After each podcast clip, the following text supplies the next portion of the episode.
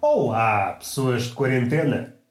E para as outras que devem estar aí a laurear a pedido, por uma de duas razões, ou porque são obrigadas porque o trabalho em que estão inseridas é apelidado de essencial, ou porque o vosso patrão é um cabrão e não vos dispensa por maneira nenhuma, nem que o mundo acabe daqui a 5 horas. Mesmo que o patrão recebesse uma chamada do Senhor Deus, é só para avisar que isto é para acabar daqui a 5 horas. E o patrão, olha, vais trabalhar sai 5 minutos antes, que é para apreciar a vida. E é isto que nós podemos esperar de certas pessoas, mas isto já não constitui novidade nenhuma. Para aqueles que decidem laurear a pedido só porque sim, porque acham que aquilo é para os outros, a quarentena é para os outros, é alguém que se julga imune a qualquer coisa, que diz sou rijo. Para essa pessoa, a menos que se borrife é medronho, tens uma carapaça imunitária, devo aconselhar. Não digo nada, não digo nada porque já toda a gente aconselhou e já chega, já, já, já estamos numa, numa maré em que começa a ser, sei lá, já começa a ser ruído. Já toda a gente viu ou ouviu sempre pessoas a dar as dicas do que devemos ou não devemos fazer. A menos que a pessoa só reaja ao seu influencer querido, estou a imaginar alguém, já vi pessoas a sugerir várias coisas em relação ao corona, mas enquanto o meu influencer, esta mamalhuda no Instagram, não me disser, eu vou continuar a minha vida como se nada fosse, porque ela que é dona da verdade. Porque quando eu comecei a segui-la, graças ao seu, à sua aura error das tetas, Lembro-me que o meu primeiro comentário foi, e isto não é mentira, tu és a minha luz. E isso não se alterou. Continua a ser a minha luz e eu devo ser fiel às minhas palavras. Enquanto a influencer mamalhuda não me providenciar as sugestões para que eu possa enfrentar esta pandemia, eu vou fazer a minha vida normal. Se me vender um creme no mesmo post, epá, eu tenho que lidar, tenho que lidar, porque a vida é assim a vida está cara e nós, está bem, vamos ser pessoas humanas, vamos mostrar as nossas fragilidades, vamos nos aproximar enquanto espécie, mas vamos lá vender qualquer coisa porque o pão não chega à mesa por milagre. Uma pessoa não estala o dedo e olha, pão. Não. O pão faz um caminho, mas tem que ser um caminho pago. O pão tem que ganhar para as deslocações. É isto que nós podemos entender da vida de uma forma assim estúpida. O que é que importa dizer em relação à minha vida? Eu ontem fui esticar as pernas de manhã para espairecer a cabeça e o que é que eu pensei? É uma coisa que eu às vezes faço, não com aquela frequência assinalável, porque pode fazer curto-circuito e uma pessoa ainda precisa do cérebro para meia dúzia de coisas. Estou todo entupido. Será coronavírus? Não será? Não sei. Estou todo entupido com a minha saúde de ferro. Não, não é ferro, é ferro.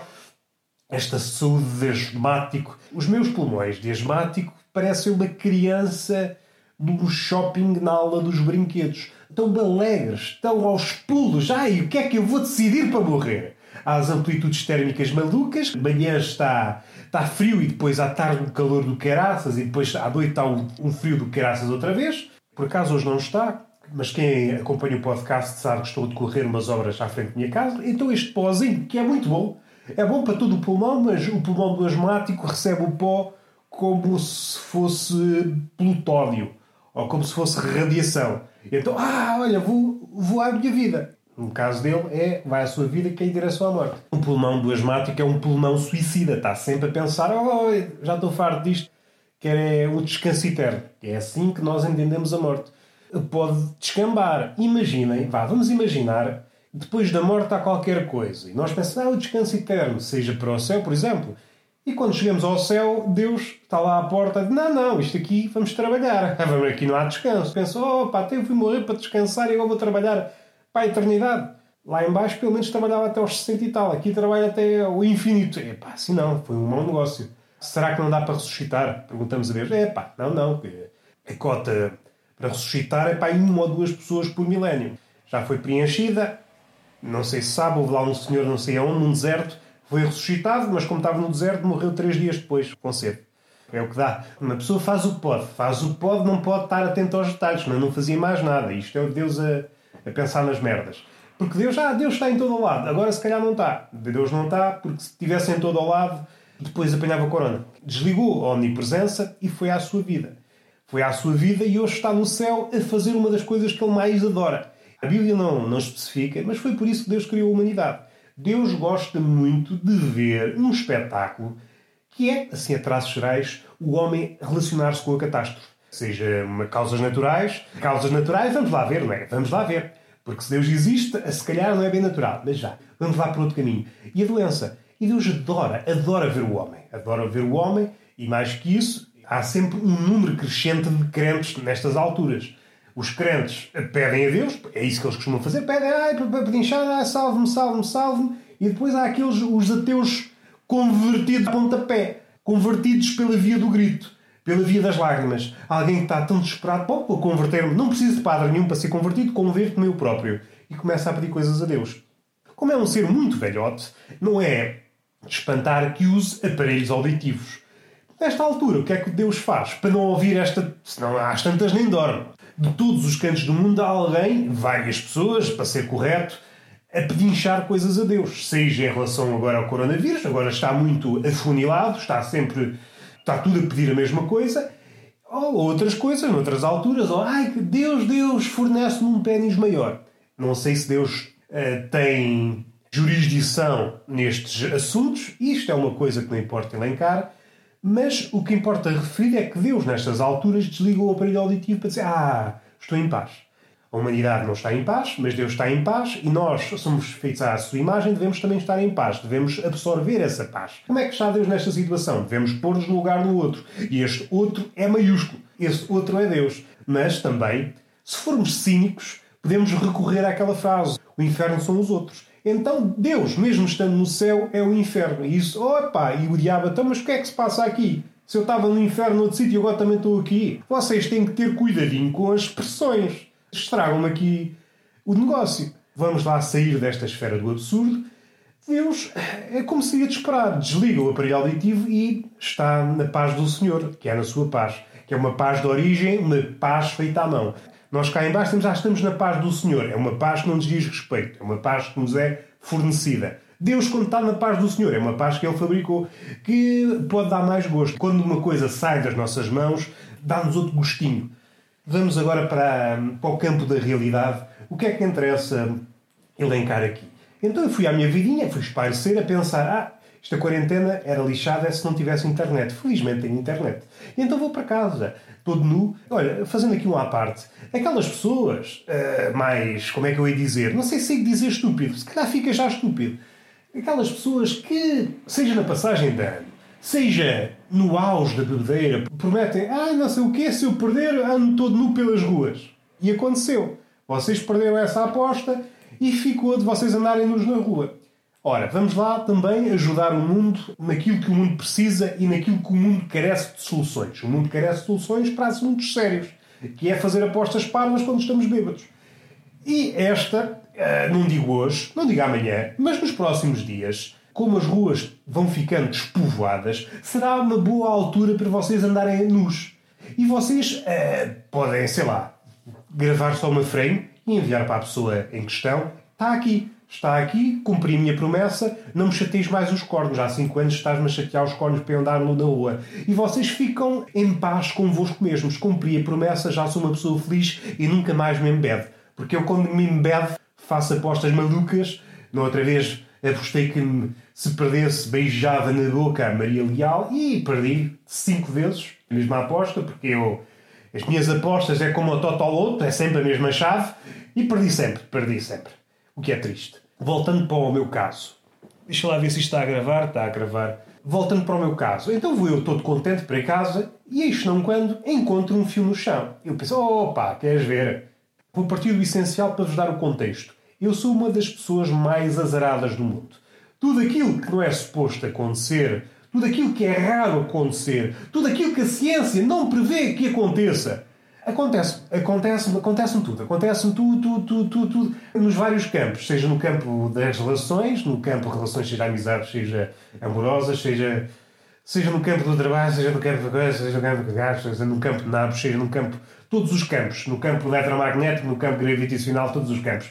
Houve aqui uma piada, houve uma tentativa, ninguém se riu. O silêncio também nos faz bem, torna-nos melhores pessoas. É isso que eu ouvi dizer. Quem é que disse? Não sei, eu não decoro nomes. Não decoro caras, eu só decoro decotes. E a memória é uma memória seletiva. Ai, tenho uma memória seletiva, mas esta é uma memória seletiva que me ajuda em situações de aflição, tais como estas que estamos a viver. Estamos em época de aflição e eu tenho aqui um arquivo de decotes. Se eu sei a que mulher pertence este decote, não, não sei. Não sei, não faço ideia, não sei o nome, não sei a cara, não sei o número daí, não sei o, o NIF, não sei nada. Não sei nada. Mas sei o decote que é o que interessa. E isto aqui, à primeira leitura pode ser hum, tu tens uma memória velhaca, uma memória javarda. Não vou dizer que não. Quem sou eu para agora dizer que não? Mas também posso dizer o contrário. Mas também posso acrescentar algo mais bonito.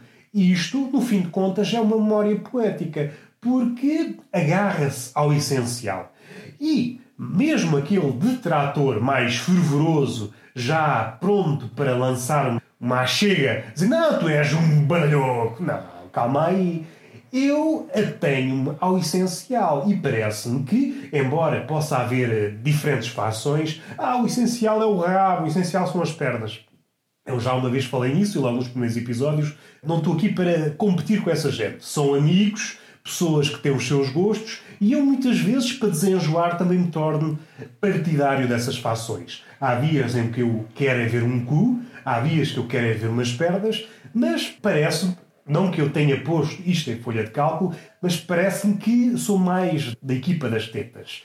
E é bonito, é bonito, é poético, e poético no sentido não há coisas a mais. Se isto é o essencial para mim, não interessa o nome, não interessa a cara, não interessa nada. Interessa é o mamassal. E eu sinto-me feliz por isso. Agradeço o facto da minha memória estar treinada para tal. Mas vamos avançar para aquilo que eu quero dizer. Então chego a casa, vejo o fio, aí assim, opa, queres ver? E vou verificar, eh, dá-me logo aquela comichão no miolo, queres ver que é da internet? Tento ligar. Não liga, eu sou, opa, tu queres ver? Tu queres ver que eu agora vou de quarentena e não tenho internet? Passei-me logo dos cornos. Duas caralhadas e três nomes que ainda não foram inventados. Os pássaros que estavam nos fios ao lado, não era para iniciar a migração já, mas vou, vou-me embora já para Marrocos. Aquela parte chata onde telefonamos para a operadora, neste caso a Mel, e temos que esperar tempos infindáveis. Dizem, não, a sua chamada está vai demorar 5 minutos e acaba por demorar 30. Os 5 minutos, os 5 minutos da Mel, uma medida de tempo diferente. Somos submetidos a umas perguntas para chegar ao problema. Vou já despachar isto para não parecer uma conversa de velha. E de seguida a senhora disse: Agora não, não posso uh, contactar com o técnico, não estou a conseguir contactar com o técnico, mas fica já aqui marcado, o técnico ligar-lhe-á. E eu disse: Ah, mas não há uma previsão? Não, não há previsão de nada. E assim, olha, muito bem, assim reconforta-me. Gosto logo de sentir uma certa segurança. Agora, num período que eu vou ficar fechado em casa por tempo interminado, gosto de saber, não, eu vou ter internet, mas não sei quando, se calhar daqui a três meses. Resultado, já passou um dia. Já passou um dia e hoje é domingo Suspeito que hoje também não. E vai ser segunda-feira para marcar talvez para daqui a duas semanas. É isto, é este rigor que nós podemos esperar das operadoras. Vamos lá fazer aqui um retrato. Eu não tenho jeito para desenho, mas para fazer este retrato acho que, eh, que o meu talento chega e sobra. Portugal, qualquer empresa, é muito boa a vender. É muito boa a vender. Aparecem-nos aqui de qualquer forma, a bater à porta de paraquedas, de helicópteros, toda a maneira efetivo. Quando o serviço dá um problema, ninguém sabe. Ninguém sabe. Tu telefonas ou vais à loja, ninguém sabe. Desaparece tudo. Seja na Mel, seja na FNAC, tu vais perguntar, desaparece, foste tudo. E assim, olha, estou numa loja deserta. Pensava que isto estava aberto no fim, não. Vou vandalizar a loja. Pensamos nós. Em linguagem de pessoa educada. Por se nós fôssemos dizer aquilo que nós pensamos, vou partir esta merda toda. Porque é isto que nos eh, dá vontade. E até digo mais já que as empresas portuguesas, nenhuma delas consegue fornecer um serviço à altura, disponibilizem esta, esta linha ao cliente. Caso o serviço falhe, ou caso o produto comprou falhe e nós não consigamos prestar uma, um serviço ou uma devolução, ou às vezes é só uma, uma resposta em condições. Se não conseguirmos fazer nada disto, então você tem o direito de entrar na loja e espatifar esta merda toda. Se me dissessem isso, eu estava feliz. Eu estava feliz. Até digo mais, comprava a torta e a direito. Merdas que não interessam. É só para dizer, ah, é, falhou. Ah, é, pá, então hoje à tarde vou espatifar a loja toda. E isto dava um empurrão na economia, amigos. Dava um empurrão na economia. Ideias. Agarrem na ideia, mas não agarrem agora porque pode ter corona. Deixem a um canto e depois agarrem-na quando isto passar. Pode ser? Fica a ideia quietinha. Pode é, apodrecer a ideia entretanto. Não sabemos se é possível. Será uma ideia possível? Não será? Não. Esta parece-me que é daquelas ideias eternas. Alguém que pegue nisto, já que. Já, é, não, já estou por tudo. Se os serviços. Há sempre aquelas tangas da publicidade, injetam milhões na publicidade para parecerem a melhor coisa do mundo. A realidade é uma merda. O fosso entre aquilo que a publicidade promete em relação à marca e a realidade propriamente dita está cada vez maior. Eu às vezes penso, vou comprar a melhor coisa do mundo. Assim compro, que é uma magia. Ah, magia não existe. Existe. E existe no ato da compra. Antes de comprar a melhor coisa do mundo, assim que chega às mãos, desfaz. A coisa desfaz. Olha, fica em pó. É uma merda. Comprei uma merda, fui enganado. E este fosso, já que não pode ser eh, suprido ou eliminado pela via da, da verdade, ou seja, aquela coisa que é publicitada ser realmente a coisa que nós compramos, isso está fora de questão, então deem-nos esta hipótese de espatifar esta merda toda. Está bem? Deem-nos essa hipótese. Eu falo por mim, eu não me queixava. Já nem queria substituição, já não queria hum, coisas com garantia, já não queria nada. Não queria nada. Eu disse, olha, não funciona, vou partir a loja. E uma pessoa uh, aproveitada para hum, aliviar. Era um escape. Até para outros problemas onde não podemos uh, vandalizar merdas, seja no trabalho, seja em relações, nós juntávamos tudo. Olha, hoje para ti fosse uma coisa, olha, calha bem, porque eu tive um dia de merda no trabalho e aproveito para ti ainda mais a loja. E as pessoas da loja recebiam-nos com um sorriso. Oh, mais um cliente satisfeito. É este o meu estado. A sorte é que no andar de cima vive o meu irmão e ele deu uma passe. Caso contrário, já estava aí a lembrar com o Remos a dizer: Não, isto da vida assim não faz sentido vou dar beijos em todos os velhos, vou aspirar, vou inspirar qualquer espirro, assim que vejo um espirro vou correr para apanhar com os germes, assim a vida não vale a pena. Uma pessoa precisa de certos, certos grinhos, certos entretenimentos, seja, seja em matéria de galhofa, seja em matéria de pornografia, uma pessoa está em casa se não puder esgalhar o pessegueiro, para que é que serve? Para que é que serve? Neste particular, o facto de estar em casa vai estreitar a relação com o Sr. Pênis. Temos uma relação distante? Talvez, não é tão distante assim. Há relações mais distantes porque, quando em quando comunicamos, eu falo no particular dos homens, as mulheres terão outra ligação e talvez até mais acesa, mais assídua, mais amiga da sua amiga. Vamos ficar aqui no plano das subtilezas acho que há sempre maneira, há sempre forma de melhorar as relações e esta é uma boa altura. Não havendo possibilidade de entrar nesse mundo fascinante dos brinquedos, já não estou brincando. No mundo da princesa, não. Também há princesas, também há princesas. No mundo da pornografia também há princesas. Vocês perceberam? É uma oportunidade única para estreitar laços com o nosso pênis. E vamos finalizar. Não há beijinho, não há palmada no rabo, vamos ficar assim carentes de contacto físico mas dei-vos aqui tudo o que sou, e é quase nada. Mas quem dá aquilo que tem, a mais não é obrigado. Até à próxima.